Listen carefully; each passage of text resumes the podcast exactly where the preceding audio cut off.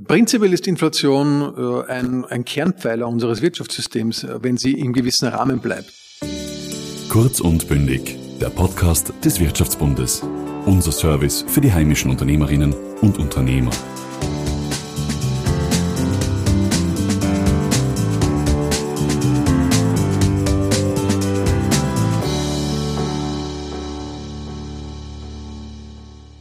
Egal ob Corona-Hilfsgelder für die heimische Wirtschaft, das Budget der Regierung oder die Steuerreform. Finanzminister Gernot Blümel ist federführend an allen großen politischen Projekten in Österreich beteiligt.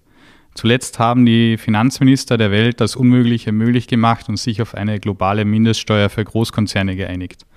Im Inland wiederum steigen die Preise rasant an, die Inflation bereitet Ökonomen große Sorgen. Um einen Überblick über diese aktuellen finanzpolitischen Fragen zu erhalten, haben wir Finanzminister Gernot Blümel zu uns eingeladen. Lieber Gernot, vielen Dank, dass du heute bei uns bist. Danke für die Einladung. Worum geht es bei der Diskussion um eine globale Mindeststeuer und warum ist sie aus deiner Sicht wichtig? Wir haben ja höchst unterschiedliche Steuersätze in den verschiedenen Ländern der Welt. Das ist äh, global so, das ist aber auch innerhalb der Europäischen Union so. Und äh, dadurch entsteht ein Steuerwettbewerb, der per se eigentlich nichts Schlechtes ist. Es gibt nur äh, die Meinung von einigen, dass ein äh, sogenannter Wettkampf zum, zum Nullpunkt passiert, sprich, dass die Länder so im Wettbewerb stehen, dass sie die Steuersätze immer weiter senken und dadurch auch Finanzierungen, die notwendig sind für Staaten, verunmöglichen. Deswegen gibt es Befürworter einer sogenannten globalen Mindeststeuer und äh, die wurde jetzt auch festgesetzt bei 15 Prozent für die Unternehmen. Äh, das ist ein äh, globaler großer Fortschritt. Wir sind natürlich weit darüber, deswegen hat das für Österreich keinerlei negative Auswirkungen. Wir haben es geschafft, dass wir die Körperschaftssteuer in der ökosozialen Steuerreform um zwei Prozentpunkte senken werden auf 23 äh, Prozent, aber die 15 Prozent sind noch weiter runter. Es gibt ja Länder wie äh, Irland beispielsweise in der EU, die sind noch äh, wesentlich darunter auf 12,5 Prozent. Da gibt es dann auch noch einige Themen. Der zweite große Teil ist, dass es bei den digitalen Konzernen natürlich immer mehr zu einer Situation kommt, dass ähm, dort, wo die Gewinne entstehen, die Steuern nicht abgeführt werden. Das ist die zweite große Säule wo es eine Einigung gegeben hat, nämlich dass ähm, über einer Gewinnmarge von 10 Prozent ähm, der äh, Gewinn, der dort anfällt, auch versteuert werden muss, wo er entsteht. Das ist die zweite große Errungenschaft. Du hast das angesprochen, Länder wie Irland oder China haben die Mindeststeuer sehr kritisch gesehen. Wie ist es gelungen, die an Bord zu ziehen? Es hat lange Gespräche gegeben und äh, um auch ehrlich zu sein, die neue amerikanische Administration hat hier äh, einen Durchbruch möglich gemacht mit einer äh, Änderung der Haltung, äh, die sie gehabt haben. Äh, die letzte Administration war gegen eine solche Mindestkörperschaftssteuer. Mittlerweile hat sich hier eine äh, Änderung durchgesetzt und das war auch der Initialpunkt für den Durchbruch bei den Gesprächen. Ich bin froh, dass das gelungen ist. Österreich hat ja bereits eine Digitalsteuer auf nationaler Ebene umgesetzt. Wie und wann werden die anderen Länder auf beziehungsweise auf EU-Ebene die Mindest- und Digitalsteuer umsetzen? Ähm, die zwei Säulen, die ich angesprochen habe, die zweite die Mindestkörperschaftssteuer und die erste die sogenannte äh, Digitalsteuersäule, wenn man so möchte, da gibt es jetzt eine, eine, Einigung auf ähm, äh, G20-Ebene. Das muss natürlich noch auf OECD-Ebene ebenso umgesetzt werden. Äh, ein wesentlicher Punkt ist auch, dass der US-amerikanische Kongress dem zustimmen muss. Da braucht es, soweit ich das weiß, eine Zweidrittelmehrheit. Also da gibt es noch einige politische Hürden, bis die genommen werden. Aber wenn das dann so ist, äh, dann bin ich überzeugt davon, dass auch die Länder, die Skeptiker waren und sind, überzeugt werden können, dass der Weg gegangen werden kann. Kommen wir nun zu einem anderen Thema. Die Inflation kletterte zuletzt im September auf ein 10-Jahres-Hoch. Kannst du unseren Zuhörern kurz erklären, worum es sich bei diesem Phänomen handelt und warum das problematisch sein kann? Generell geht es bei Inflation darum, dass die Preise steigen. Ähm, vor allem, äh, wenn man die Preise von diesem Jahr im Vergleich zum letzten Jahr heranzieht. Denn im letzten Jahr waren ja durch äh, mangelnde Nachfrage aufgrund von Corona äh, viele Produkte wesentlich günstiger, weil sie weniger nachgefragt worden sind und die sind natürlich heuer im Jahresvergleich angezogen. Ähm, das ist an sich nicht nur etwas Schlechtes, denn Inflation ist wesentlich besser als Deflation. Vielleicht kommen wir später noch dazu.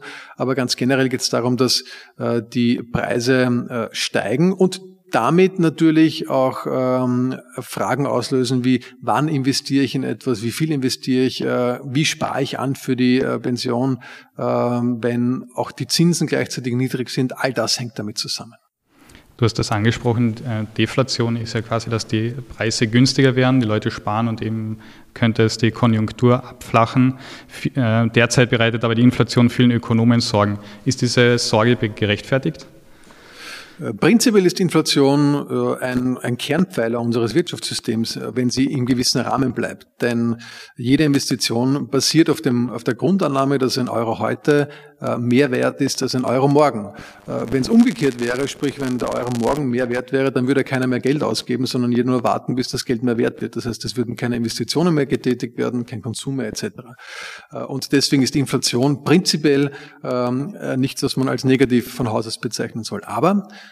wenn die Inflation äh, immer schneller und schneller voranschreitet, äh, dann äh, gibt es natürlich ein Problem äh, des Kaufkraftsverlusts auf der einen Seite, auf der anderen Seite äh, vielleicht Preisspirale. Die großen Geldmengen, die im Markt sind, tragen laut Ansicht der Experten dazu bei, dass die Inflation schneller unkontrolliert ähm, laufen könnte.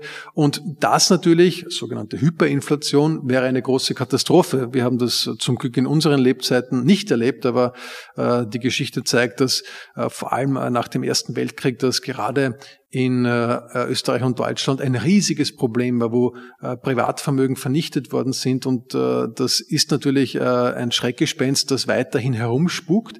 Ähm, allerdings sollte man noch warten mit der Bewertung, ob diese Inflation, die jetzt da ist, die über die zwei Prozent hinausgeht, eine dauerhafte ist oder vor allem relativ zu den niedrigen Preisen im letzten Jahr sich darstellt.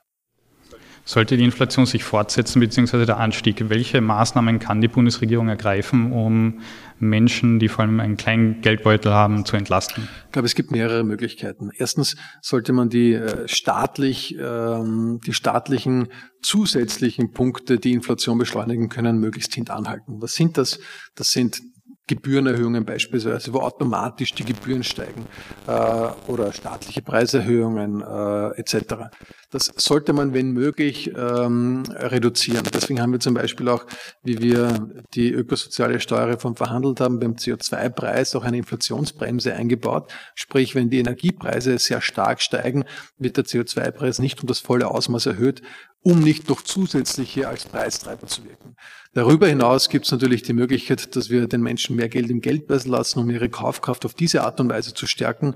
Äh, all das äh, tun wir natürlich, denn äh, die Inflation bei gleichzeitigen niedrigen Zinsen ist ja so etwas wie eine Vermögensteuer für den unteren Mittelstand, also eigentlich eine Katastrophe für alle, die ihre, ihr angespartes Geld am Sparbuch zum Beispiel liegen haben. Das sind in Österreich sehr, sehr viele. Und deswegen muss das auch eine Sorge der Politik sein. Lieber Gernot, vielen Dank für dein Update. Vielen Dank. Das war eine neue Folge von Kurz und Bündig. Wenn euch dieser Kanal gefällt, abonniert ihn, um jeden Freitag die aktuellste Folge mit spannenden Gästen zu hören. Bis zum nächsten Mal. Kurz und Bündig.